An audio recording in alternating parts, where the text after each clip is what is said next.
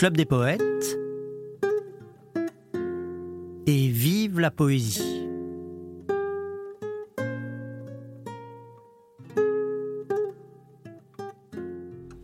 J'adore la longueur de ta lèvre charnelle, où persiste le pli des baisers d'autrefois. Ta démarche en sorcelle et ton impitoyable et perverse prunelle, appris au ciel du nord ces bleus traîtres et froids. Tes cheveux, répandus ainsi qu'une fumée, légers et vaporeux, presque immatériels, semblent, au bien-aimé, recéler les rayons d'une lune embrumée, d'une lune d'hiver dans le cristal des ciels. Le soir voluptueux a des moiteurs d'alcôve, les astres sont pareils au regard sensuel. Dans l'éther d'un gris mauve, et je vois s'allonger, inquiétant et fauve, le lumineux reflet de tes ongles cruels. Sous ta robe, qui glisse en un frôlement d'ailes, je devine ton corps, les lys ardents des seins, l'or blême de l'aisselle, les flancs doux et fleuris, les jambes d'immortels, le velouté du ventre, et la rondeur des reins. La terre s'alanguit, énervée, et la brise, chaude encore des lits lointains, vient assouplir la mer lasse et soumise. Voici la nuit d'amour, depuis longtemps promise. Dans l'ombre, je te vois divinement pâlir. René Vivien. Nocturne. Ce qui est très original dans ta manière justement d'aborder la question des femmes, excuse-moi, je n'attends plus, euh, c'est que euh, euh, bien sûr, on pourrait dire que c'est une démarche presque féministe, active, militante, pour donner la place aux femmes, et en même temps, on, on ressent que c'est ancré dans quelque chose de plus, de plus, de plus ancien, de plus profond, de plus, avec justement cette cette évocation euh, du pouvoir de la femme euh, presque sorcière ou euh, quelque chose aussi de rayonnant, de quelque chose qui est de l'ordre de la de la majesté en quelque sorte. Mm. Et donc j'ai l'impression, si tu veux, que en même temps tu es complètement moderne dans le sens que bien sûr ce sont des préoccupations qui sont tout à fait contemporaines de d'ouvrir aux, femmes la place que pendant des siècles elles n'ont pas réussi à avoir peut-être. Et mais en même temps tu euh, tu renoues tu renoues ça avec toute une euh, position de la femme justement presque tellurique, enfin dans, dans le cosmos, dans, dans l'univers, et qui lui donne une place qui à la fois est, est tout à fait, euh, je dirais, traditionnelle, mais pas au sens de la place de la femme habituelle comme on l'imagine dans, dans l'imaginaire bourgeois du 19e siècle, mais traditionnelle dans le sens de... Ancestral et flamboyant. Voilà, c'est ça bah, c'est vrai que toutes les déesses m'intéressent, euh, justement aussi dès que tu commences à, à, à, à, plonger dans les peuples, à plonger dans les rapports au monde, la façon dont, justement, par exemple, avant le christianisme, avant les, monothéismes, ou des choses comme justement le taoïsme. Euh, J'adore le taoïsme, par exemple, juste un tao, tu vois le yin et le yang. Euh, le yin est considéré comme euh, la partie féminine du monde, le yang comme la partie masculine, et c'est quelque chose qui est constamment en mouvement. Et dans le blanc, il y a déjà du noir, dans le noir, il y a déjà du blanc. Et j'aime cette idée aussi qui n'est pas manichéenne, qui n'est pas simplement double ou divisée, qui a quelque chose qui est constamment en mouvement, justement qu'on soit homme ou femme. Il y a vraiment, je pense, comme des, des parties de soi euh, que qu'on n'a pas valorisées et qu'il est temps de revenir sublimer, connaître. Euh, comme quand tu lis les études sur le cerveau, on connaît que des tout petits bouts de nos capacités. On est si vaste, on est un bout du monde. Et c'est vrai que j'ai toujours eu cette euh, cette intuition, enfin ou cette sensation, cette, cette connaissance mystérieuse. Tu vois, même quand j'étais euh, justement furieuse à l'adolescence, ça a été quand même costaud. Ma mère, elle avait eu l'intelligence de m'emmener voir un carme, un moine, tu vois, qui travaillait sur l'aspect féminin de la divinité. et qui était passionné de soufisme. Et donc moi dans ma famille, il y a les trois religions du livre. Donc vraiment j'ai et puis euh, mon grand frère a épousé une japonaise, ma sœur elle est avec un cambodgien, mon petit frère a épousé une libanaise qui renoue aussi avec d'autres origines qu'on avait. Donc c'est beau, il y a un tour du monde. Donc déjà comment tu peux être raciste? C'est impossible.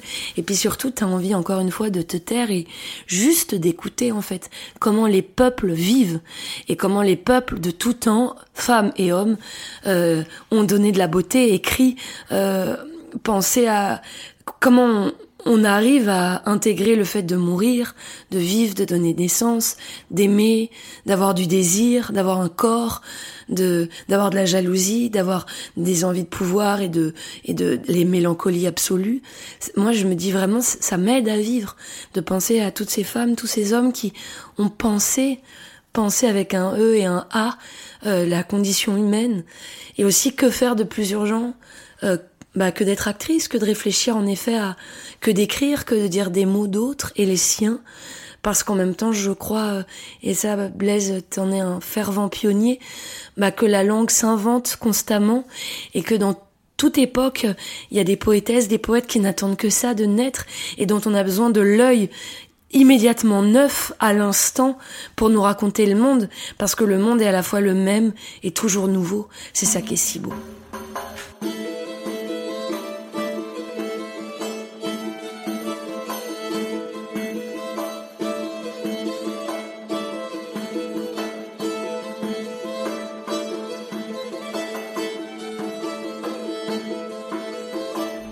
Baise-moi encore, rebaise-moi et baise. Donne-moi un de tes plus savoureux. Donne-moi un de tes plus amoureux. Je t'en rendrai quatre plus chauds que braise. Las, te plains-tu? Ça que ce mal j'apaise en te donnant dix autres doucereux. Ainsi, mêlant nos baisers tant heureux, jouissons-nous l'un de l'autre à notre aise. L'or, double vie à chacun en suivra, chacun en soi et son ami vivra. Permets, amour, penser quelque folie.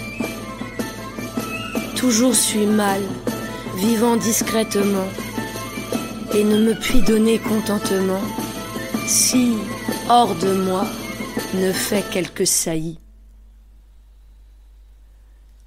Louise Labbé, baise-moi encore, rebaise-moi et baise. D'habitude, on, envisage euh, les, luttes progressistes en quelque sorte comme étant en, rupture totale avec euh, l'histoire humaine et, avec euh, donc ce qui nous est transmis en quelque sorte. ce que je trouve frappant dans ta manière de faire, c'est que à la fois bien sûr, tu, es quelqu'un qui, est à la fois ancré dans une forme de, de révolution en quelque sorte, de désir de faire bouger des choses et de et d'en faire naître euh, et de faire naître des choses, mais en même temps, tu viens de le dire, il y a un regard sur tout, euh, sur toutes ces euh, c'est toute cette humanité qui nous précède et dont tu admires la force, le courage et le combat. Et ça, c'est très intéressant parce que on a tendance à, comment dirais-je, à, à Faire table rase constamment. Oui, voilà, c'est ça. On a tendance constamment à considérer que ce qui était le passé, c'était c'était des gens un petit peu euh, un petit peu dégénérés et primitifs, et que nous on arrive et que on est capable de saisir tout et de tout modifier maintenant. Voilà. Mais tu vois, justement, tu me demandais aussi d'apporter euh, les poèmes qui comptent pour moi. Tu vois, j'avais vite envie, de... enfin, j'avais fait cette anthologie de, de poèmes pendant euh, pendant le, pendant le, confinement, et est-ce que je vais réussir à le trouver comme ça? Il y a un texte de Ptolémée, l'astronome, tu vois, qui parle des étoiles et qui parle de la condition humaine. Mais tu pleures en fait. Tu dis le mmh. type, euh, c'est moins 5 avant Jésus-Christ. Mais je, ne peux rien lire de plus moderne que cet instant. Ou Rumi, tu vois, par exemple, qui est le sixième siècle. Moi, ça me touche tellement ce qu'il dit. Je trouve que ça parle tellement euh, de bah voilà, pareil, de la condition humaine et, de la soif aussi mystique. Il dit, tandis que l'assoiffé cherche l'eau, l'eau aussi cherche l'assoiffé. Mais juste cette phrase, déjà, tu pourrais te taire pendant 4-5 heures, juste de, la contempler, en fait. Qu'est-ce que ça veut dire? L'eau peut être une métaphore de tout, de, de la vie, du souffle, de la divinité, de, ça, je trouve ça bouleversant en fait. Il y a une tendresse immédiate de ces deux pôles qui sont peut-être en effet. Euh, c'est vrai, j'ai peut-être cette foi où moi, cette, cette, je presque dire cette gourmandise, où en même temps ça donne tout de suite les larmes, mais cette beauté de l'univers avec cette espèce de fécondité à l'œuvre, mystérieuse entre les choses, entre les êtres, qui fait en effet qu'on se rencontre, que c'est tellement exact, que tu peux rencontrer des êtres où tu as l'impression que c'est, c'est des âmes que tu connais tellement. Et en effet, je, ce que tu rac... enfin, je relis avec ce que tu viens de dire avant, je pense que plus on sera aussi en paix avec tout ce qui a été, bah voilà, euh, en tout cas traverser de nos lignées avant, quitte à couper, quitte à dire non, quitte à dire stop, quitte à être en colère, à mettre des mots, à engueuler ses ancêtres, à dire qu'est-ce que tu as foutu, je, je suis pas d'accord, mais c'est magnifique, c'est encore du dialogue, ce n'est pas mort, c'est pas rompu, et je veux dire c'est vivant, et tu vois là pareil, j'étais marraine pour un concours de récitation de poésie qui est organisé au rond-point, tu vois, avec beaucoup de, de lycéens, et euh, déjà ce qui m'a frappé, il y avait 20 poèmes, euh, c'était chacun leur championne ou leur champion de leur classe ou de leur lycée, il y avait que des couilles, tu vois. Au bout d'un moment, je leur dis, est-ce que vous avez remarqué quelque chose? Dans le choix de... Il y en a qui a dit, oui, c'est un nag un peu court, un peu long, oui. Et une autre a dit, bah oui, il y a que des poètes. Je dis, ouais, la moitié l'humanité ne s'est pas exprimée ce matin dans vos mmh, choix. Mmh, mmh, et puis de leur dire aussi, euh, justement, il y a des Rimbaud, euh, il y a des Baudelaire, des Victor Hugo. Euh, et Luard, je dis, c'est des gens qui n'étaient pas tranquilles. Non. Et Luard, bordel, on a bombardé la France avec des, des, des avions britanniques pour bombarder des poèmes et c'était c'était de la bombe, enfin vraiment dans le sens, euh, on se le passait sous mon totale liberté. Enfin, Baudelaire, il y a des poèmes qui ont été censurés jusque dans les années 50. Euh, Blaise Sandrard, le mec, il a, il a plus de bras après la guerre, il écrit la main coupée. Je veux dire, c'est, c'est pas des vieux connards euh, croutons avec des barbes jusqu'au. Enfin, je veux dire, j'avais envie de leur rendre le côté insolent, violent. Je leur parlais de l'Iran, il y a des poètes qui sont pendus. La poésie, les mots, c'est, c'est dangereux. Toutes les dictatures, elles musellent les êtres. Les mots, c'est c'est c'est extraordinaire le pouvoir des mots. Et je dis, j'aimerais que vous partiez de, de cette matinée en achetant un cahier. Et je voudrais que vous écriviez, parce qu'on a besoin de vos mots, de vous, ce que vous avez dans le ventre, ce que vous sentez. On a besoin comme de l'eau.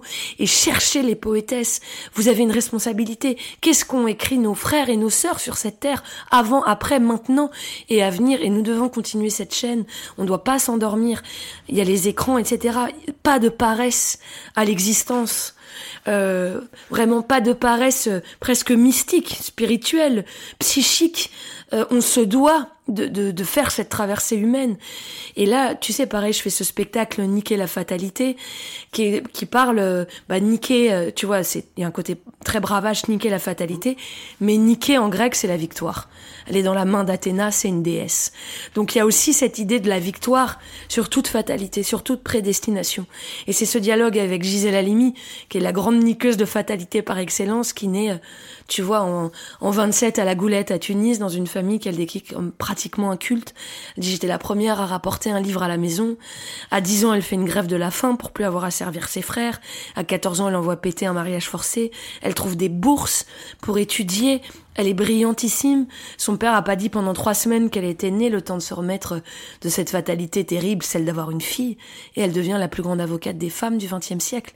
C'est grâce à elle qu'on a le droit d'avorter, que ce n'est plus un crime, que le viol devient justement un crime. C'est la première aussi qui travaille sur euh, l'anticolonialisme. Tu vois, sur aussi ce terme de la sororité, qui parle de consentement dans les années 70. C'est une pionnière absolue. Enfin, c'est la liberté. Et puis aussi le chemin de la langue, tu vois euh, elle, parle mieux que nous, français. C'est, on dirait une grande bourgeoise à la fin de sa vie. Chaque mot par la langue, elle s'est appuyée sur la langue pour monter dans le monde, pour trouver sa place et à manier les mots pour pouvoir, quand tu quand écoutes ses plaidoiries, la plaidoirie du viol, c'est implacable. Tu peux que dire, mais oui, oui, tu pleures, merci de dire ces choses d'une façon si simple et si inexorable. Et le monde avance par des êtres qui, qui manient la langue aussi, qui la comprennent. je dis ça aussi pour la, jeunesse qui écoutera ces mots. L'enjeu, c'est changer les rapports fondamentalement entre les hommes et les femmes. Il ne peut pas y avoir de société où le couple, au plan de l'amour, soit basé sur un rapport de force physique. Je dis que c'est quasiment du fascisme.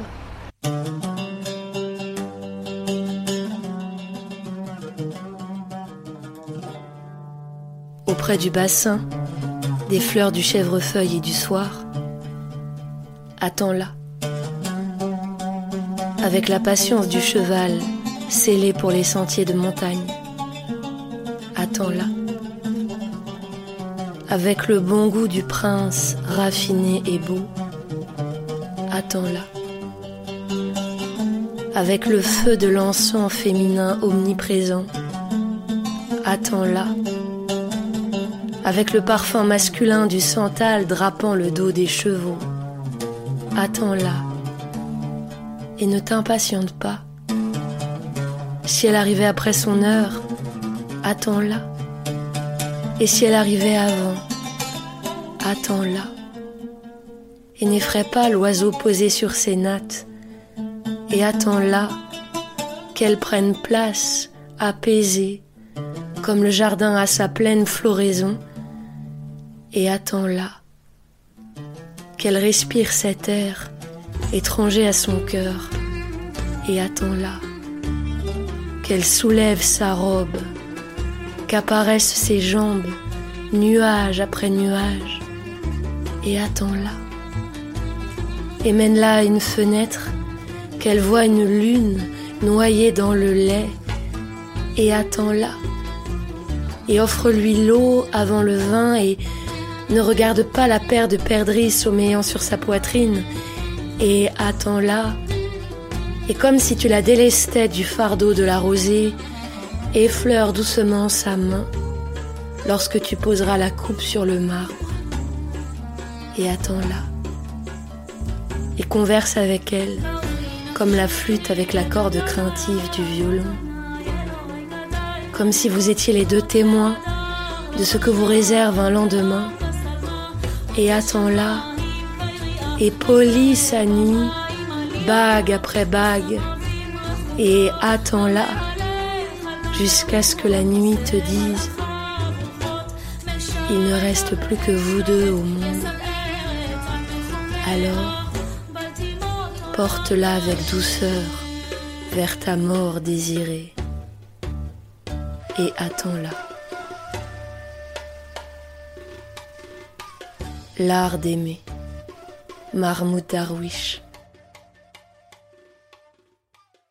Il y a une question que je voulais te poser, c'est le rapport entre euh, l'intimité, puisque bien sûr euh, la rencontre avec la poésie, c'est d'une certaine manière aussi euh, le désir de, partage et de, rencontre de l'intimité d'autrui, de, de, le rencontrer dans sa vérité, et la capacité de se mettre en scène soi-même c'est-à-dire euh, un côté euh, qui est retourné vers soi-même et un côté qui est euh, complètement ouvert avec beaucoup de générosité, de générosité et de générosité et d'énergie vers l'extérieur. Bah c'est vrai, c'est beau ce que tu dis Blaise parce que je trouve que c'est tout le paradoxe de l'acteur. À la fois tu es bouleversé par quelqu'un qui parle de ses racines, de sa profondeur, de sa vraie vibration. On le sent tout de suite quand un être arrive euh, habité euh, exactement au centre de lui-même. T'as l'impression de voir une planète, je sais pas, concentrique, qui s'habite réellement, qui est au centre de son temple. Et, à la fois, c'est c'est aussi comment tu arrives à, à faire passer euh, à, faire des fenêtres transparentes, à par ton souffle, à apporter cette ce trésor, cette vérité au monde. C'est toute la, la difficulté en effet, euh, parce que parfois tu peux aussi être bouleversé toi-même, mais si personne n'en ressent rien, l'acteur il, il, est pas dans sa douche, enfin, dans sa chambre, il l'apporte au monde et euh, j'ai l'impression qu'il faut une grande santé des deux côtés. Je dirais euh, comme un grand jardinier euh, sain qui vient désherber son jardin. Je, je trouve que l'acteur, ou peut-être, euh, ouais, doit avoir une discipline saine, doit être doit être bien dans sa peau d'une certaine façon parce qu'il passe tellement dans d'autres peaux, dans d'autres mots. Puis des fois t'as des mots qui t'agitent, t'as des rythmes cardiaques qui sont plus violents que le tien, ou tu traverses des sentiments humains quand t'as à voir en effet que la mort, la violence, la jalousie, euh, des choses beaucoup plus glauques ou sinistres. Et c'est des choses qui te colorent, même qui colorent tes rêves, qui colorent ta pensée. Où je trouve qu'il faut vraiment des des douches quoi profondes. Enfin, il faut retourner à l'eau, faut se laver, faut revenir dans une espèce de j'allais pas dire de neutralité, mais tu vois, quand tu fais du clown, par exemple, au conservatoire, t'as le masque neutre, qui est comme si tu trouvais un corps euh, universel avant de le devenir très singulier et de rajouter des détails, des, des façons de parler, de se tenir, de d'avoir un corps divers. Mais il faut passer par en effet cette page blanche de retour à soi euh, et de et en même temps, c'est ça que je trouve trop beau aussi. Enfin, comme pour la vie, c'est-à-dire que tout ce que tu as vécu est des couches de vie supplémentaires, comme un arbre quand il est coupé où tu vois toutes ces couches profondes. Il y a de plus en plus de cercles concentriques. Toutes ces couches ne doivent pas t'alourdir, mais te servir comme une, une mémoire positive, une connaissance, non pas une nostalgie qui pourrait être écrasante. Ah, quand j'avais joué ça, ou ce rôle, ou cette époque de ma vie était si belle, mais que ce soit comme un, une connaissance, que chaque temps est valable, mais que, en effet, ce, ce temps sur la terre euh, te laisse de l'étoffe. Et c'est beau, tu grossis, tu t'alourdis, tu grandis. J'aime bien l'idée de grandir même euh, jusqu'à la mort et puis on verra après comment on grandira encore. Mais j'aime bien cette idée de, de progression, mais pas comme dans une société marchande justement. Elle a vraiment progressé, l'entreprise a monté ses capitaux, mais comme plutôt ouais une, une plante qui pousse vers la lumière, qui s'adapte aux difficultés qu'elle trouve. Elle a moins de place, bon elle invente une branche là-haut, ou elle elle donne de la force à d'autres arbres à côté parce qu'elle peut plus s'épanouir elle. Elle transmet. Je trouve que le végétal justement nous nous enseigne sur ce, sur ce soutien aux autres vivants. La vie, c'est peut-être une longue rue où passe chaque jour une femme avec un panier. La vie, c'est peut-être une corde avec laquelle un homme se pend à une branche. La vie, c'est peut-être un enfant qui revient de l'école. La vie, c'est peut-être allumer une cigarette dans la longueur qui s'étire entre deux étreintes, ou c'est l'œil distrait d'un passant qui a un autre dit en levant son chapeau avec un sourire banal Bonjour.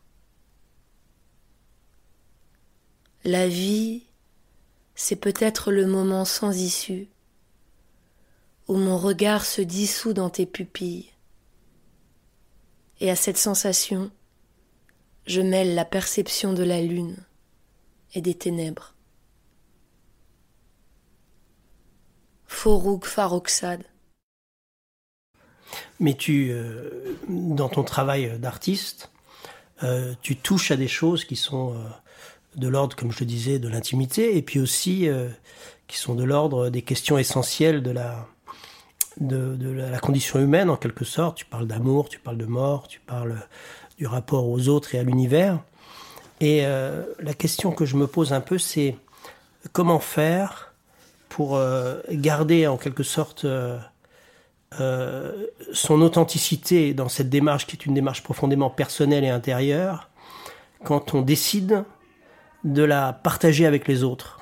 C'est ça, comment faire pour que ça ne devienne pas justement du spectacle au mauvais sens du terme en quelque sorte, et que on, risque pas de comment dire de blesser cette part euh, qui est la part euh, fragile et essentielle de nos méditations sur euh, sur ce que c'est que d'être vivant. Il y a plein de choses qui me viennent quand tu dis ça. Déjà, je dirais première chose, un retour régulier à la solitude, obligatoire, au silence, à la solitude, à la cachette aussi dans le sens où c'est pas rien d'être sous des yeux, des lumières, sur, sous des projections aussi parce que qu'on adore ou qu'on est détesté. Enfin, ça n'a rien à voir avec toi d'une certaine façon. C'est des transferts. Donc euh, tu deviens surface de projection aussi. Euh, donc, il, il, moi je dirais, faut faire des psychanalyses. Non, mais faut nettoyer le chemin. Enfin, faut, faut être bien au clair avec sa route. Faut écrire, faut nettoyer, faut prier, faut s'en remettre aussi à des choses plus grandes que soi. Je pense que c'est aussi le, la santé. Sinon, tu te prends pour Dieu. On, tu reçois 3000 messages, des fleurs, et t'as l'impression d'être un génie. Bah, c'est faux, en fait. T'es juste une humaine qui a peut-être bien dit ou touché une vérité qui a rebondi sur le cœur de l'autre. Mais pour moi, c'est un service c'est un métier de service, de vocation. Enfin, je me rappelle de Barbara qui disait j'ai pris le voile de la femme qui chante. Moi, ça me bouleverse ça. Il y a quelque chose de qui peut parfois paraître sacrificiel, mais dans le sens aussi, euh, le sacrifice aussi, pareil, l'étymologie, c'est rendre sacré. Donc c'est faire quelque chose de voilà sacré. Et au commencement, le théâtre est sacré. Enfin, c'est Dionysos, c'est encore un rapport avec tu vois cette famille euh, vigneronne. C'est pendant les bacchanales, c'est l'automne, c'est le moment où où c'est les récoltes, c'est le moment où où le, le, jour baisse, où où il y a un rapport à la mort. C'est pas pour rien qu'il y a la fête des morts au Mexique, la Toussaint. C'est un rapport où on descend, on dit que les les, les voiles sont plus fins entre les mondes. Le théâtre vient de ce moment-là où le jour euh, est aussi ou plus court que la nuit. La nuit prend plus de place. La nuit, c'est le moment à la fois du cauchemar, de l'intuition, de l'amour, des grands mystères, des rêves, où t'es visité, de l'intuition. C'est pas comme un, midi en pleine août. C'est, c'est quelque chose de beaucoup plus trouble où la putréfaction prépare la suite de la vie. C'est le temps du scorpion, de l'eau. Enfin, moi, je trouve que c'est un moment fascinant, euh, vraiment de, qui, qui transforme, où justement le vin en pour, enfin, le raisin en pourrissant devient vin et devient ivresse devient extase, avec aussi le danger, trop de vin tue. Enfin, il y a un rapport au bord qui doit être exact, enfin, comme des alchimies où, où voilà, où je sais pas, l'homéopathie, tu dois donner une dose précise, sinon c'est trop. Première chose. Deuxième chose, enfin, j'ai eu plusieurs choses qui me sont venues en même temps. Ce retour pour moi fondamental à la solitude.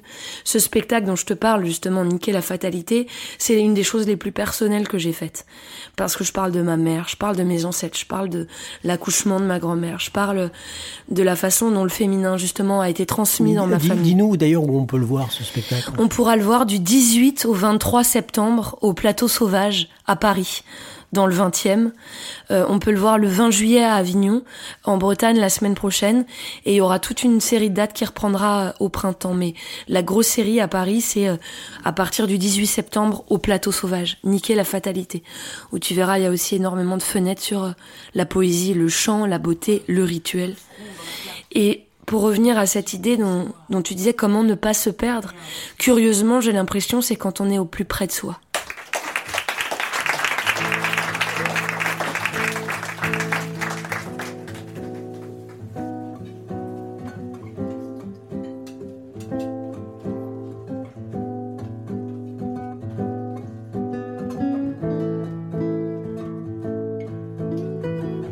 Il y a dans mon cœur un oiseau bleu qui veut sortir. Mais je suis trop coriace pour lui. Je lui dis reste là, je ne veux pas qu'on te voie.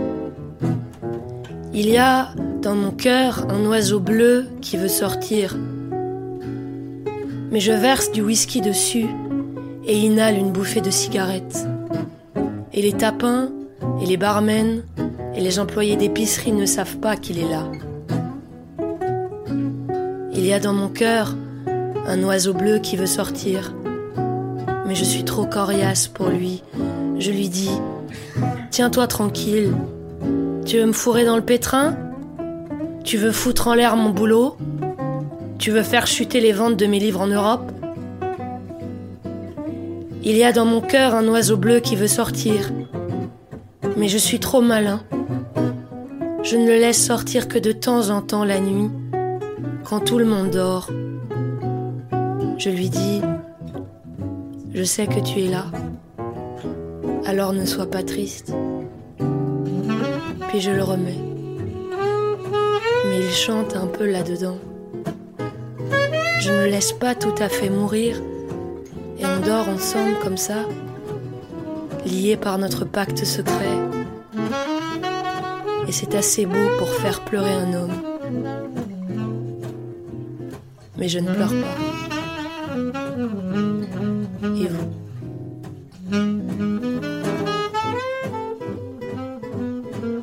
Charles Bukowski, L'oiseau bleu.